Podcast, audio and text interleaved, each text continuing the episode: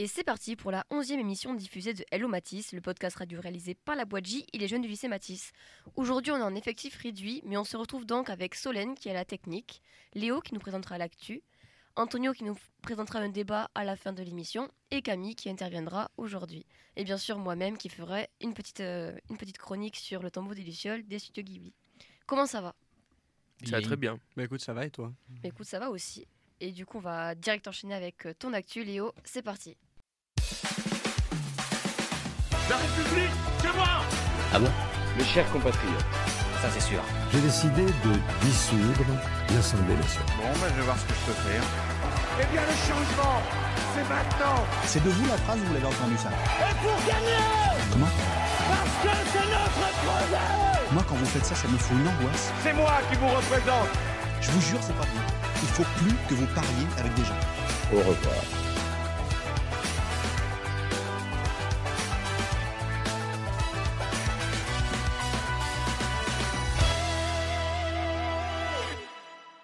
Dans l'actualité cette semaine, nous allons revenir sur l'actu présidentielle avec le candidat Jean Lassalle, sur la fin du masque au lycée, sur le concours photo lancé par le CVL et pourquoi est-ce que la Tour Eiffel a-t-elle grandi. Nous commençons donc avec une mauvaise nouvelle puisque le candidat Jean Lassalle envisage fortement le retrait de sa candidature à l'élection, a-t-il déclaré hier soir. Et pour une cause, et pour une cause, euh, pour cause de ces décisions, la tournure que prend cette campagne, elle est selon lui sans aucun sens. Le candidat ne marche ne cache pas qu'il ne croit pas à son élection, n'empêche que sa campagne n'est pas pour le moins passée inaperçue. Inaperçue. compte Insta, compte Twitter et compte TikTok, le candidat est actif sur les réseaux sociaux et regroupe en moyenne 93 000 abonnés, ce qui n'est pas négligeable en campagne. Comparé au candidat Yannick Jadot avec ses trois mêmes réseaux sociaux. Ouais, on a oublié d'éteindre les téléphones, mais vas-y, continue. C'est les joies du direct. Euh, Yannick Jadot qui n'a qu'en moyenne euh, 11 900 abonnés, mais les sondages révèlent un- quelque chose de différent sur les chiffres. Euh, Yannick Jadot se trouve à 5 points au-dessus de Jean Lassalle avec euh, 5% des intentions de vote. À noter que les chiffres que je viens de donner sont subjectifs et ne donnent qu'une vague idée de la chose. La question est donc est-ce que Jean Lassalle est sérieux avec le retrait de sa candidature ou est-ce un coup de bluff pour redynamiser sa campagne et gagner en pourcentage? Mais euh, quoi qu'il arrive, 'fin, la salle n'avait pas vachement de. de fin, il n'allait pas être élu, on le sait, mais à quel point il était bas dans les sondages? Euh, 3%. Oui, voilà, donc. euh, Sachant qu'à 5%, si je dis pas de bêtises, la campagne est remboursée. Et en dessous, elle n'est pas remboursée. Donc peut-être aussi euh, une histoire de financière derrière. Oui, voilà. Mais après, euh, il- a déclaré ça. Je, je me suis trompé. J'ai dit hier soir. C'était avant-hier soir qu'il a déclaré ça. Quel jour du coup Parce que. C'était mardi soir. Euh, mardi soir, il a déclaré ça devant euh, un public d'élus. Donc en fait, c'était vraiment pour. euh, Enfin, on pense que c'est vraiment pour remotiver, relancer sa campagne. Il y a des candidats là qui font ça. On est à quelques jours maintenant de la présidentielle. Il y en a qui refont leurs affiches, d'autres qui euh, refont des, des parties de leur programme. Et peut-être que Jean Lassalle faisait ça. qui pour- refuse des débats. aussi, par exemple.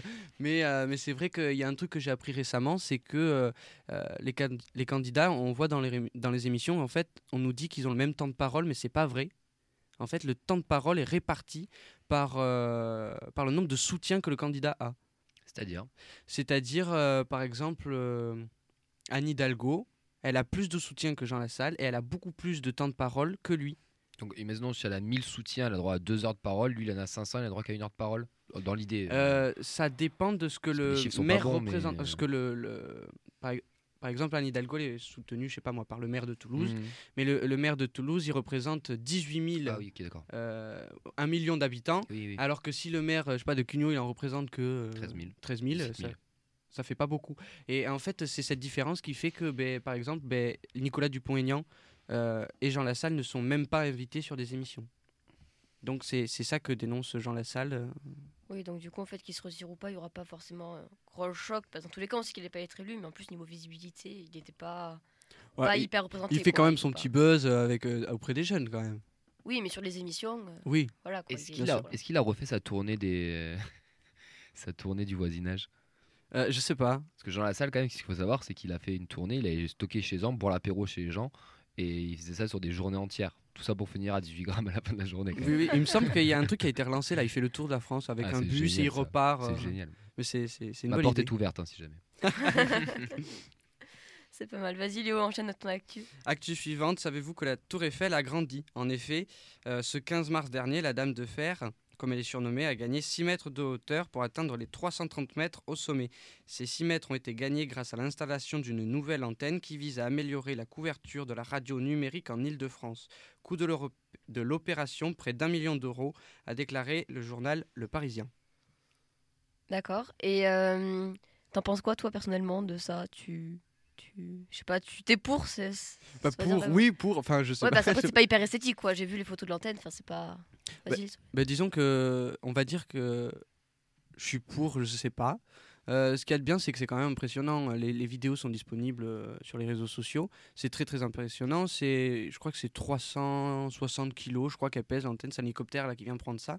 Et il faut savoir que au sommet, la Tour Eiffel, elle, elle bouge avec le vent euh, naturel. Même pas forcément qu'il y ait du vent dans l'air, mais euh, elle balance, je sais pas, de plusieurs mètres. Donc faut savoir que c'est quand même quelque chose d'assez euh, compliqué à faire. Tu peux expliquer euh, concrètement à quoi sert l'antenne? Alors, elle sert à diffuser de meilleure qualité la radio numérique en Ile-de-France. Comme euh, TF1, je sais pas.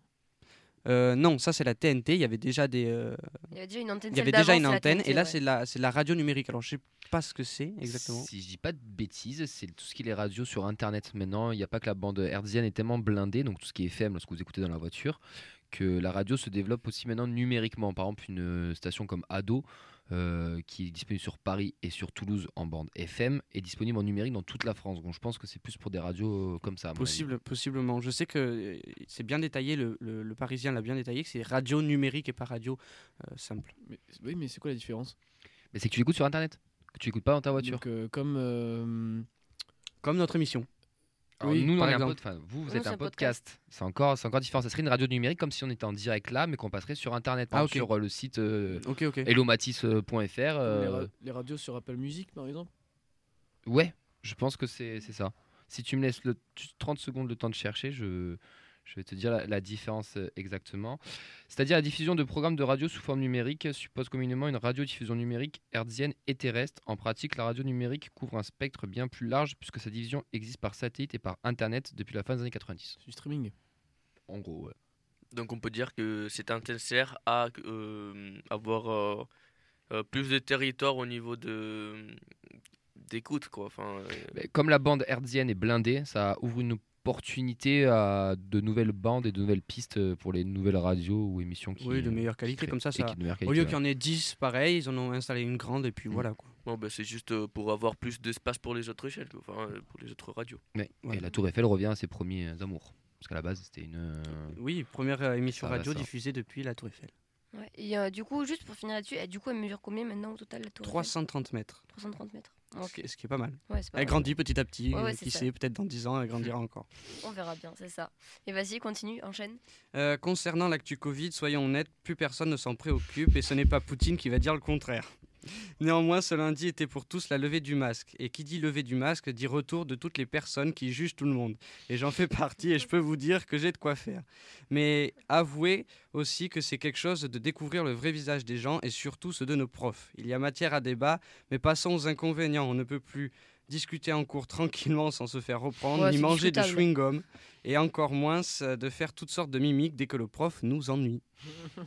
Bah, tu peux toujours.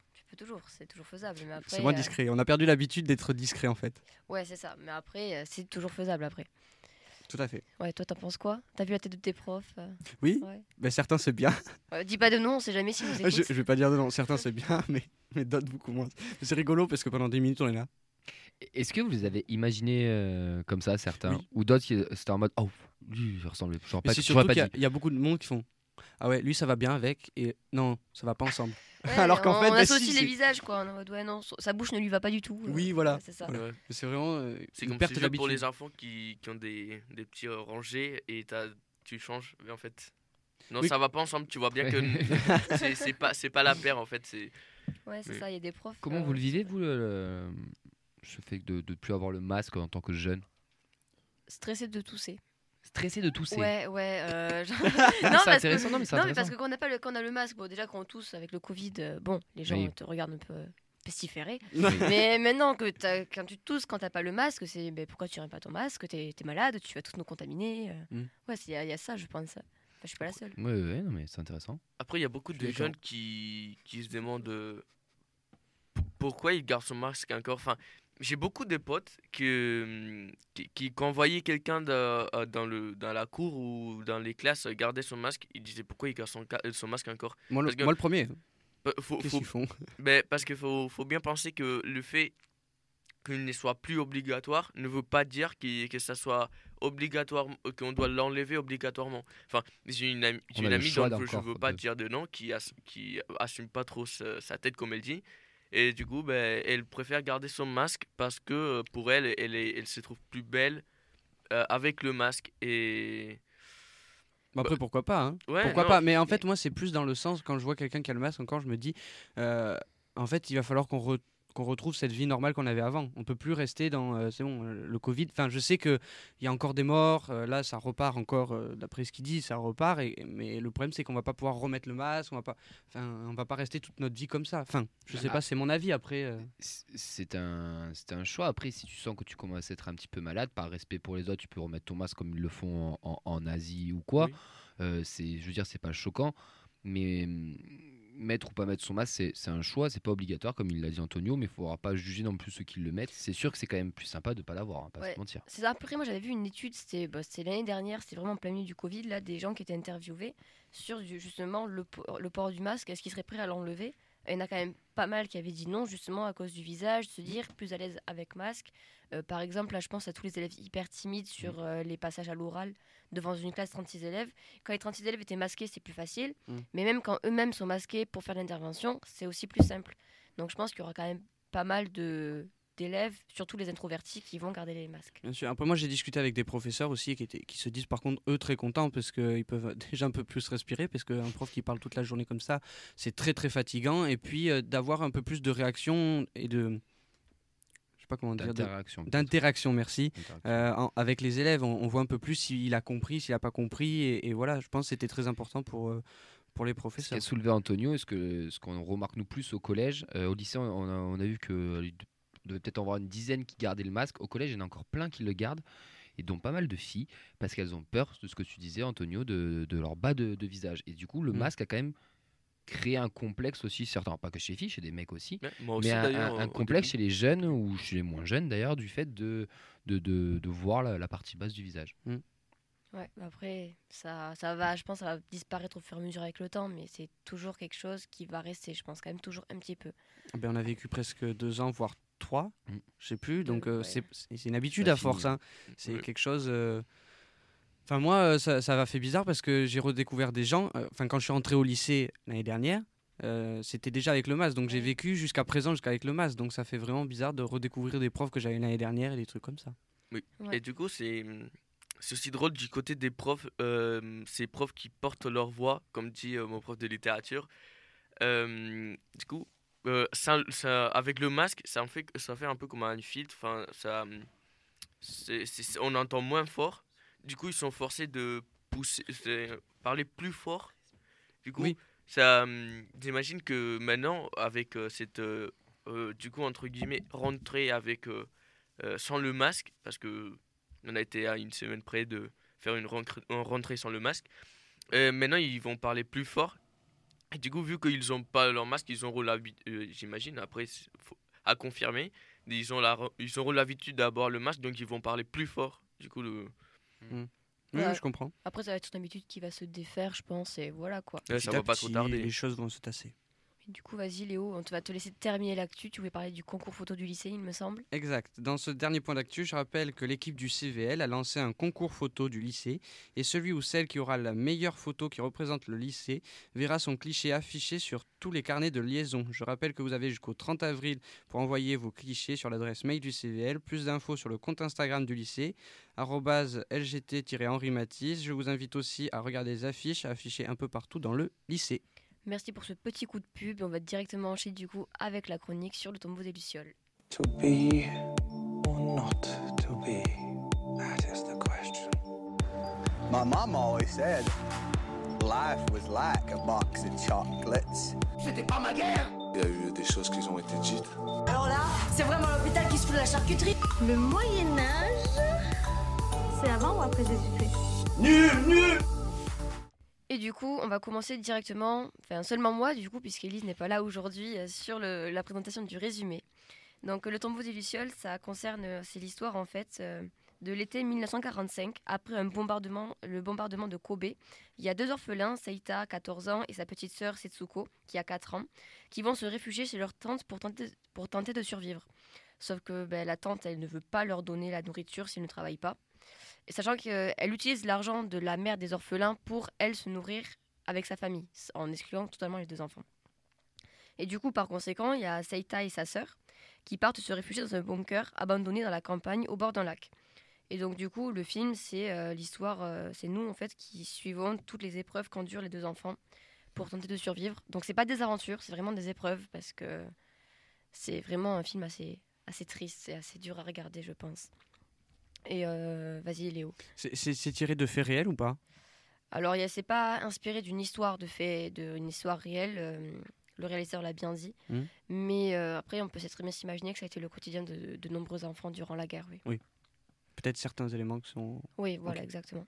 Du coup, on peut dire que c'est un film qu'on n'est pas trop habitué à voir du studio Ghibli parce qu'en général, ils ont un message plus euh, joyeux, entre guillemets, les, les, les films de ce studio. Mais c'est pas Hayao Miyazaki qui l'a fait, c'est un autre réalisateur.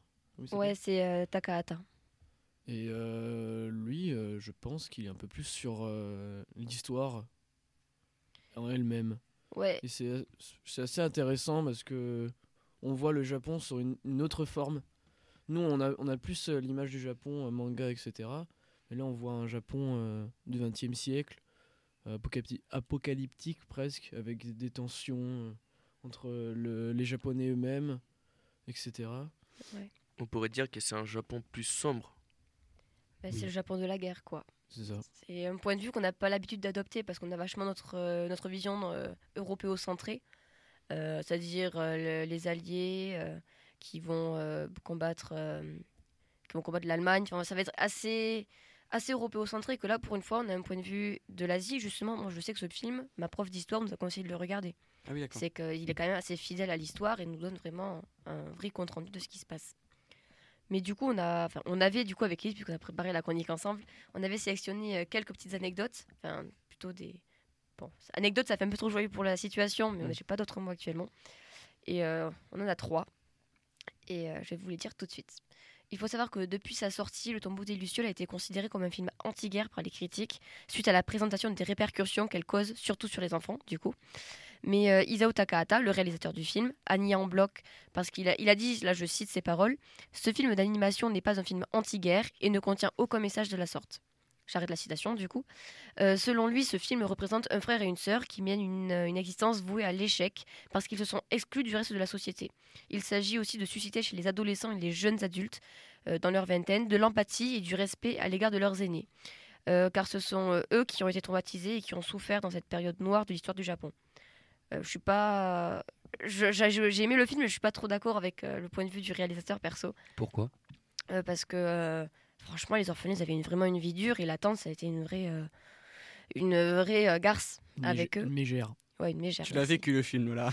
Ouais, Ça se ouais, sent. ouais, ouais, Je dis bah oui, parce que franchement, je pense que toutes les personnes qui l'ont vu étaient prises dedans. Enfin, franchement, euh, c'est prenant. Si tu y penses après, là, quand tu as fini de le regarder, tu y penses encore, tu te dis ah ouais, quand même, c'est c'est dur. Parce qu'il y a vachement d'éléments durs, quoi. Il fait passer une vraie émotion en fait. Ouais, non, lui, euh, franchement, c'est. D'ailleurs, c'est un des rares films euh, de Ghibli qui est catégorisé dans une d'âge, genre euh, dans une limite d'âge. C'est pas sur Netflix, il est pas avant 13 ans. Moi, je dirais même euh, 13 ans, tu peux le voir, mais tu comprends pas tout. Ouais. Euh, Tu mettrais au moins de 16 non, non, quand même pas, quand même pas. Mais je pense que moi, si je le montre à mon petit frère, il va être triste, euh, il va dire oh, c'est horrible, mais euh, tout ce qui est euh, contexte historique, il aura peut-être un peu moins que nous, euh, collégiens qui ont fait la troisième et lycéens euh, qui ont tra- travaillé la deuxième guerre mondiale depuis, euh, depuis longtemps maintenant. On comprend vraiment tout, quoi. Je passe à la seconde anecdote du tout. Du, pardon, du, coup. Euh, Du coup, à sa sortie au Japon en 1988, c'est-à-dire quand même assez longtemps après la, la Seconde Guerre mondiale, il a accompagné la sortie de Mon voisin Totoro, qui a reçu un accueil nettement plus enthousiaste. Bien que reconnu comme un chef-d'œuvre absolu, Le tombeau des Lucioles a été considéré comme un semi-échec économique avec seulement euh, 800 000 entrées. En effet, le film a été jugé beaucoup trop sombre au point de, au, au point de voir euh, le public se détourner. Heureusement, le succès financier de Mon voisin Totoro compense les pertes essuyées par le tombeau des Lucioles. Donc pour ceux qui ont vu le Mon voisin Totoro, on peut voir qu'ils sont sortis en, en- en même temps. Et c'est pas du tout la même ambiance. Je sais pas, Solène, peut-être ton avis. Alors c'est absolument pas la même ambiance effectivement. Et euh, le fait que ce soit un, un semi-échec, c'est ça que t'as dit? Ouais, semi-échec, ouais. Mais ça montre bien euh, comme quoi euh, eh ben, on n'accède pas vraiment à la réalité. Ouais, parce que. Ouais. Voilà. On est plus... euh, on aime bien les contes pour enfants, etc. Parce que ça nous rend heureux. Là franchement... Est-ce que peut-être parce que le- le- les Japonais ont peut-être pas digéré aussi ce- cette après-guerre et tout ce qui s'est passé, enfin ils ont quand même pris de bombes atomiques sur la, sur, sur- sur la gueule, Ouais. euh, sont, les seuls et peut-être qu'ils ont peut-être pas assumé que c'est encore peut-être trop présent et surtout dans l'époque des années 90, on est encore euh, en, en guerre froide même si on est sur Ouais. la fin, etc. Enfin il y a un contexte historique, peut-être qu'aussi à ce moment-là, ils n'étaient pas prêts de, de voir, de revoir ou de voir tout ça. Ouais, je pense que c'était dur parce que là, euh, 88, du coup, euh, il y avait quand même encore les, les personnes qui avaient fait la guerre, qui Oui, avaient bah oui. vécu. Après, en général, le studio Ghibli, c'est vraiment pour les enfants. Donc, s'il faut, il y a des familles qui ont été le voir en disant Tiens, un nouveau film, euh, j'y vais, j'ai confiance dans ce studio, je le connais. Ils sont arrivés là avec des gosses qui avaient 5 ans, euh, se dire C'était peut-être pas Ouais. hyper adapté, quoi. C'est je- il y a peut-être de ça aussi. Après, Ouais, je sais pas. possible, mais- Ouais, c'est un peu comme si Disney, après Le Roi Lion, nous faisait un film sur la guerre, euh, Voilà. sur Hitler. euh, et, euh, C'est une proposition, peut-être. hein. Je vais réfléchir. Au royaume des petits nazis.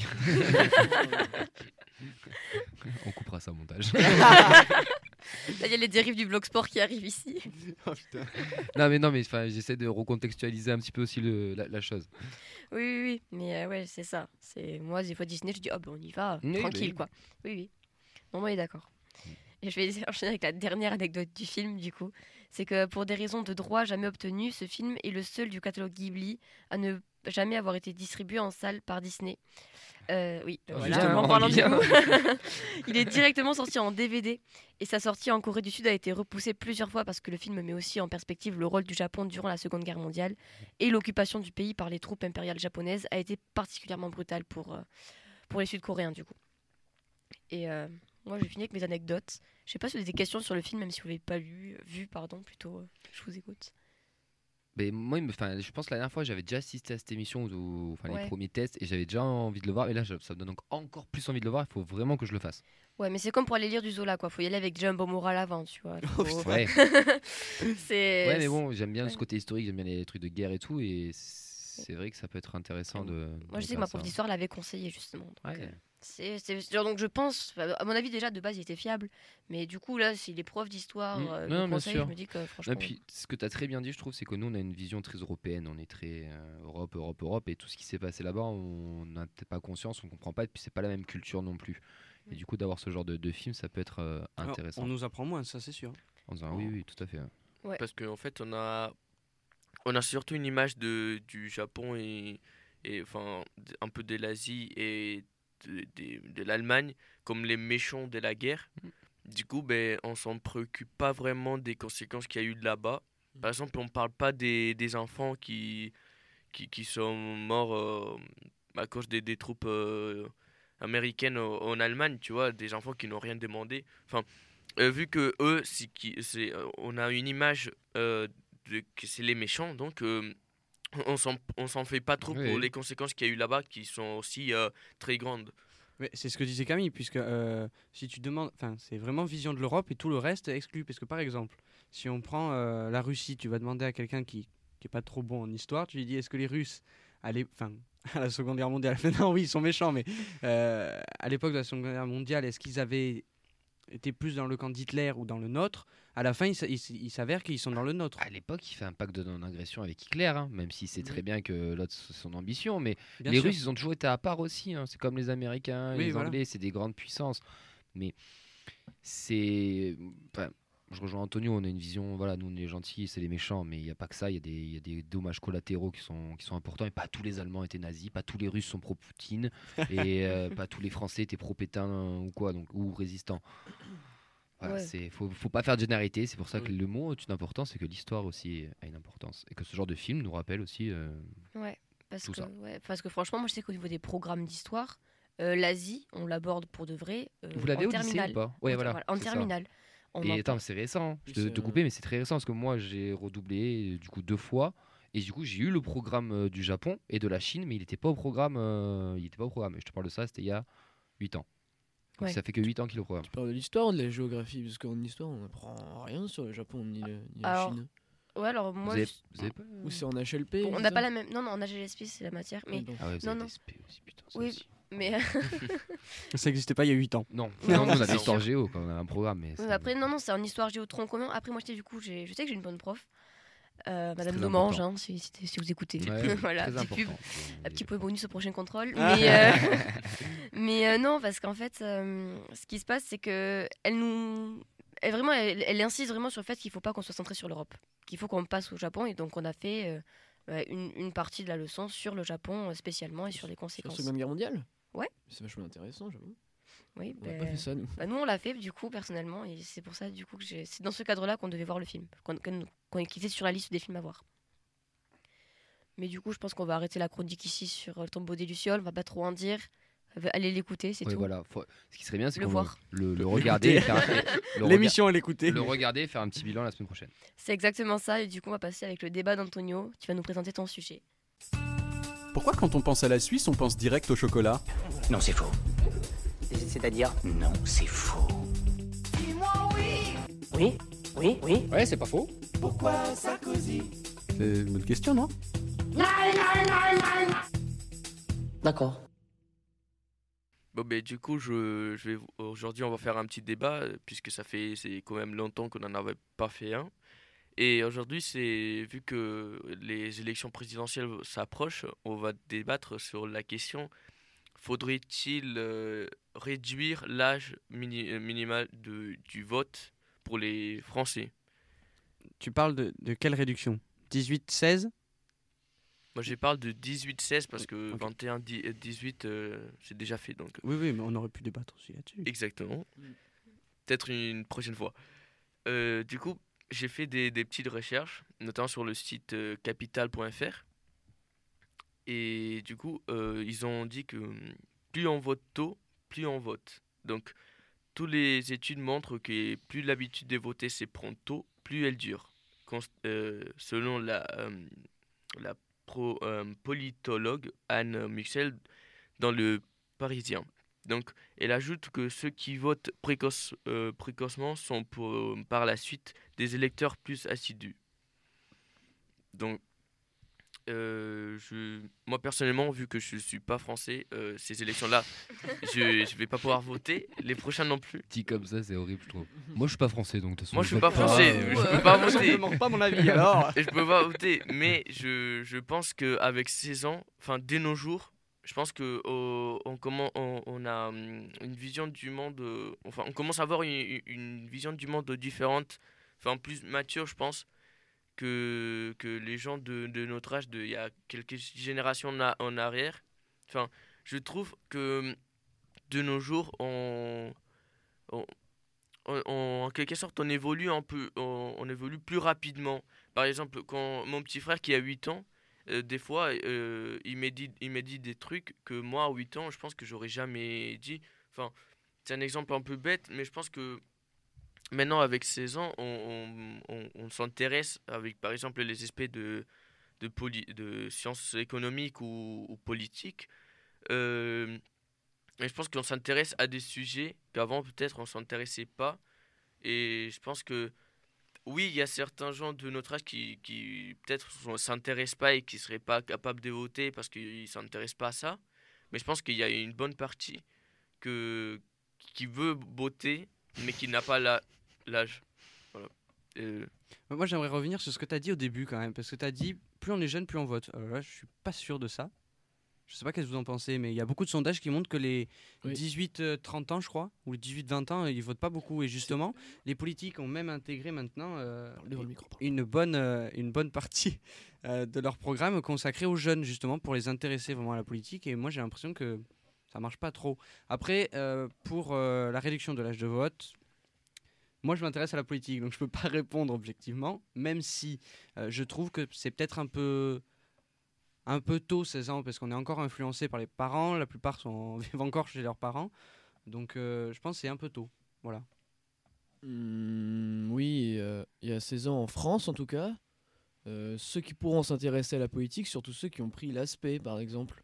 Euh, GGSP, la politique, euh, blablabla, je sais plus quoi. Ouais. Histoire, géo- euh, géographie, sciences politiques et géopolitique. Voilà, merci. Histoire, géographie, I- géopolitique, sciences politiques. Voilà, j'ai donc du coup, ils ont, ils ont, des, ils ont les bases que d'autres n'ont pas. Du coup, c'est un peu euh, illégal. Mais...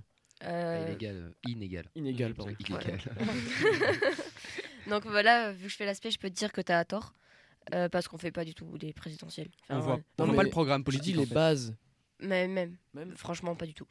Euh, C'est pas quelque chose qu'on travaille, on travaille pas, enfin, c'est pas cet aspect-là euh, politique qu'on travaille. Les présidentielles, les seules fois où on, on en parle au lycée, c'est en EMC, c'est une heure, une semaine sur deux. Je pense pas que ce soit assez pour avoir un réel avis sur les présidentielles. C'est quoi pour vous avoir une conscience politique? Oula, déjà, c'est-à-dire- ah. direct, bam. C'est-à-dire? C'est-à-dire, ben, pour pouvoir voter, il faut avoir une certaine conscience politique, savoir Se placer, se placer sur l'échiquier politique. Est-ce que vous, à votre âge, là, actuellement, je ne vous demande pas si vous êtes de droite, de gauche, d'extrême, je m'en fous, mais vous, là, maintenant, alors, à l'instant T, en- vous allez être 16 et 18 ans, est-ce que vous êtes capable de vous positionner sur l'échiquier politique et de savoir pour qui voter et pourquoi? Non, absolument pas. Euh, pas vraiment, on n'a pas de recul, je pense. On n'a pas assez de recul. hein. Même si t'es pas français, tu peux pas donner ton avis. ok, merci. Euh, non, mais je sais euh, pour qui je veux voter, mais juste en fonction de ce que j'ai vu. Donc, je pense que, comme m'a dit Lila, il me faudra encore un peu plus de recul. Je pense que tu as la réponse à ta question sur le droit de vote euh, plus jeune ou pas. Parce que là, là, sur les trois, il y a- il y, a toi Léo qui vient de dire oui, Oui. avec de grandes convictions, et vous êtes trois à dire Hum, je sais pas, j'ai pas assez de recul.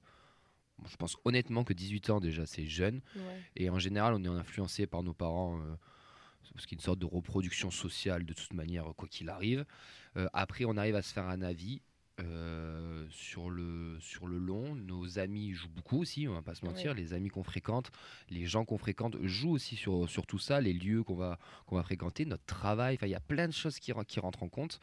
Et c'est pour ça que à 16, à 16, 18 ans, c'est un peu compliqué. Et c'est pour ça aussi que beaucoup de jeunes s'y retrouvent pas dans la politique parce que bah, c'est, ils nous vendent du rêve sur pas mal de trucs. Ils parlent de choses que ben, la plupart ne, ne, ne savent pas, ne comprennent pas ou se disent mais non, ce n'est pas pour moi. Après, moi, du coup, je pense, 18 ans, je trouve ça jeune aussi. À mon avis, il faudrait qu'on ait, on va dire, une expérience d'élection présidentielle où on ne vote pas. Par exemple, moi, je sais que les prochaines, j'aurai pas l'âge de voter. Mhm. Je suis de fin d'année. Mais du coup, euh, mes amis qui vont voter tout ça font que finalement, je m'intéresse au présidentiel de cette année. Et je pense qu'avant de voter, pour avoir un réel avis, il faudrait qu'on s'intéresse au moins une fois à l'élection qui précédente, voir tout ce qui était proposé. Mhm. Avoir au moins ce recul-là. Parce que je pense qu'à 16 ans, les élections d'avant, t'avais 12 ans. Tu vas pas me faire croire qu'à 12 ans, t'étais là vachement. Ah ouais. euh, Bon, peut-être collé aussi, du coup, hein, mais euh, Non, peut-être qu'à non, 12 non, ans, non, non. euh, moi, a personnellement, tapé j'y du poing sur pas. la table et ah, moi, à 12 ans j'étais là. Moi, à 12 Non. ans, j'étais là, je votais. Non, non, pas, pas à 12 ans. Non, c'est vraiment maintenant en fait. Parce que mais parce qu'avec la radio, je suis obligé de. Enfin, je suis obligé. Non, ça t'intéresse Oui, ça m'intéresse. Je T'as- m'intéresse beaucoup à T'as la une, un éveil intellectuel, t'as une conscience qui est politique aussi qui, qui se naît parce que t'as, Bien sûr. tu, voilà, tu, regardes oh, des choses. C'est, ironie du sort, c'est quand même moi qui explique à mes parents ce que les candidats présentent. C'est très Donc, bien, il faut. mais, mais c'est vrai que c'est, j'avoue que c'est compliqué puisqu'on a beaucoup de candidats. On ne sait pas trop d'où ils viennent à chaque fois et puis il faut s'intéresser euh, euh, vraiment à ce que chacun propose parce qu'il y en a un, on peut se dire ah ouais mais lui c'est bien et puis finalement quand il pose autre- un, un autre point du truc, fait ouais mais ça c'est nul à chier. Mm. Et puis sur un autre candidat, tu fais mais ce point il est bien et machin. Et, et moi je suis trouvé euh, souvent à la même conclusion, c'est euh, mais pourquoi en fait ils s'associent pas? Parce que ils ont tous des bonnes idées et certaines euh, nulles à chier. Et s'ils s'associaient, s'ils s'entendaient, ça, ça serait dix fois mieux. Après, on entend souvent les jeunes dire aussi que la politique de, de nos jours, ça devient un peu trop complexe et qu'ils s'y entendent entre eux. Quoi. Mhm. Mais du coup, même si ce n'est pas vraiment la question du débat, mais on- forcément on doit, on doit passer par là.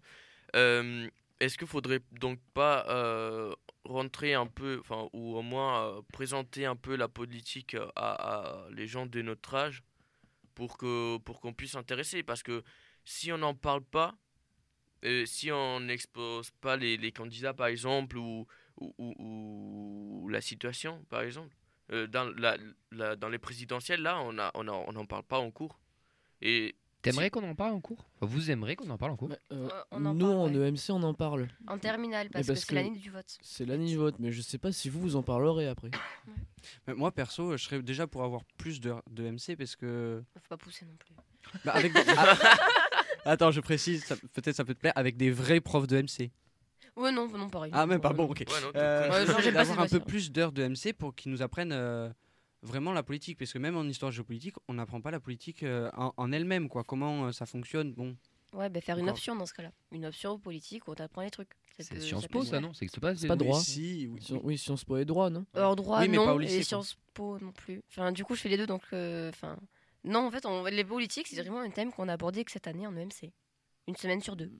Non, mais quand je dis politique, c'est pas, c'est pas juste euh, ce que fait tel ou tel président. hein. Je parle de. euh, Comment ça fonctionne Ouais, les, comment les ça régimes parle, politiques Ah dans oui. le monde. etc. Ah oui, ok, alors les régimes démocratiques globalement, ça c'est au problème de première de géopolitique. Ça, ça se fait Sauf en... que- ouais. Et donc ça, coup, si tu n'as pas l'option, si t'as pas l'option, tu fais pas le. Tu Non, le c'est la le spécialité, vois ça. Si t'as pas la spécialité, nous on le voit pas. On, on a juste le MC pour avoir une idée. Ouais, euh, parce mais- que Mais Solène... le Moi, je l'ai vu, mais il y en a plein qui. Et euh, après, on s'étonne que certains sont hauts dans les sondages, mais bref. Moi personnellement en EMC, enfin, je vais, j'aime bien, mais personnellement on parle de la sociologie. Enfin, c'est un peu comme un cours de SES, sauf que centré sur la sociologie. Par exemple, on- nous on fait des débats, et en fait tous les débats qu'on a fait jus- jusqu'à maintenant, c'était porté sur les liens sociaux et, et la Après, sociologie. tout en- est un peu lié. hein. en Oui, mais Après, si on ça, fait ouais. que ça, euh, je pense que je pense que moi personnellement, je serais pour pour avoir euh, pas une heure de cours euh, de politique que de politique, mais au moins avoir des quelque chose, tu vois. Moi, ça, ce n'est que ouais. mon avis, pardon. C'est que mon avis, mais moi, je, je pense que des cours de politique, c'est c'est pas ce qui doit vous servir. Des cours d'histoire, des vrais cours d'histoire avec des vrais profs passionnés qui vous expliquent comment on en est arrivé là. Mais déjà, si vous avez juste ça, ça sera déjà bien parce que vous pourrez vous faire une idée de pourquoi on en est arrivé là, pourquoi on en est à ce niveau-là, qui présente quoi et pourquoi. Dans ce cas-là, là- voir euh, des trucs en histoire, il y a des trucs qu'on n'a plus besoin de voir. Alors. Oui, Non, non, après on, peut voir, on peut voir des choses de- un peu généralistes, mais on- ce sont ces cours d'histoire qui devraient être, qui devraient être là. Mais quand je vous écoute, vous avez plus de cours d'histoire, vous avez des troncs qui si, sont, si, qui si, sont si, en spécialité, qui sont en machin. Bah, par rapport à mon époque, j'ai l'impression d'être un vieillard. euh, Il y, a- il y a plus d'histoire dans, dans, tous les trucs euh, euh, généraux. Enfin, vous avez des options, des machins. Si, Il n'y a pas par, tout contre, l'a. l'histoire, c'est un tronc commun qu'on a 4 heures par semaine. Ah, vous l'avez tous Ok, tous j'avais pas compris ça. a 3 heures par semaine. euh, Trois en heures. Ah, pardon. Mais ça, des vrais cours d'histoire avec des vrais profs qui vous expliquent un peu les contextes de comment on est arrivé ici, etc. Enfin, euh, Si, ça serait déjà pas mal. ça on a. Mais ce qui manque, c'est euh, les bases pour comprendre euh, la politique. Je veux dire. euh, Et pourquoi vous demandez pas à un prof un jour de lui dire ça. euh, Mais ça, Eh, je pense que ouais. on peut pas en parler de... Moi, je, je, je vois du Le Pen, je vois du Zemmour, mais c'est quoi la différence entre les deux? Je vois un Lassalle, je vois un Poutou, mais c'est quoi la différence entre les deux? Macron, pourquoi il veut pas faire de débat? Euh, Hidalgo, euh, pourquoi, pourquoi, pourquoi elle est là? Est-ce qu'elle représente vraiment la gauche? Que la gauche existe vraiment encore? Enfin, tu sais quoi la gauche, c'est quoi la droite? Oui, Tu vois, j'en sais rien, des questions, de jeunes, quoi. Oui, mais ces questions, c'est vraiment de l'actualité. Si on Ouais. passe dans un autre. euh, l'année prochaine, ou même dans deux ans, je sais pas si on en parlera. Ouais, mais euh, si déjà tu interpelles ton prof, toi, sur cette actualité-là, Ah, ils Il nous va- répondent après. il va peut-être Mm. vous répondre déjà, et peut-être aussi il va se dire attends, mais Ah s'il bon? se pose des questions, peut-être qu'on n'essaierait pas de développer ça sur les prochaines euh, années avec d'autres. euh, Mais après, ça, ça va être une demande des élèves qui vont faire remonter, par exemple, au CVL. C'est une demande que les élèves peuvent faire, que le CVL demande. Ouais, mais moi j'ai plus euh. l'impression, tu vois, que les profs, euh, ils veulent pas trop euh, se lancer dans la politique parce que des fois ça peut être mal pris. Mm. Et t'as des, enfin, C'est tabou la politique. c'est tabou. Enfin, Oui. je veux dire, Oui. chacun a son opinion et puis euh, on n'en parle pas trop, quoi. Et après, il faut penser aussi que le pro- les profs en général, ils ont un programme à, à suivre. Il y, a- il y a des cours à nous, fa- à nous faire. Et du coup, ben, si déjà. Est-ce on- qu'ils le on- tiennent le programme? Oui. En général, oui, mais ça, politiques. ça, ça arrive que ça arrive que on finit pas le programme ou que certains passages du programme on les voit pas pour euh, mettre en priorité d'autres, Ah, comme les politiques. C'est bon. comme les politiques. mais dé- dé- déjà, si des fois on est déjà en retard par rapport au programme, aux autres cours, mais les profs ils vont pas ils vont pas dire ben, je vais prendre une heure euh, de cours ou 30 minutes de cours euh, pour parler de ça qui, qui ne prime pas sur les, les autres. La, ma- diffé- la différence entre un bon prof et un mauvais prof, elle est là.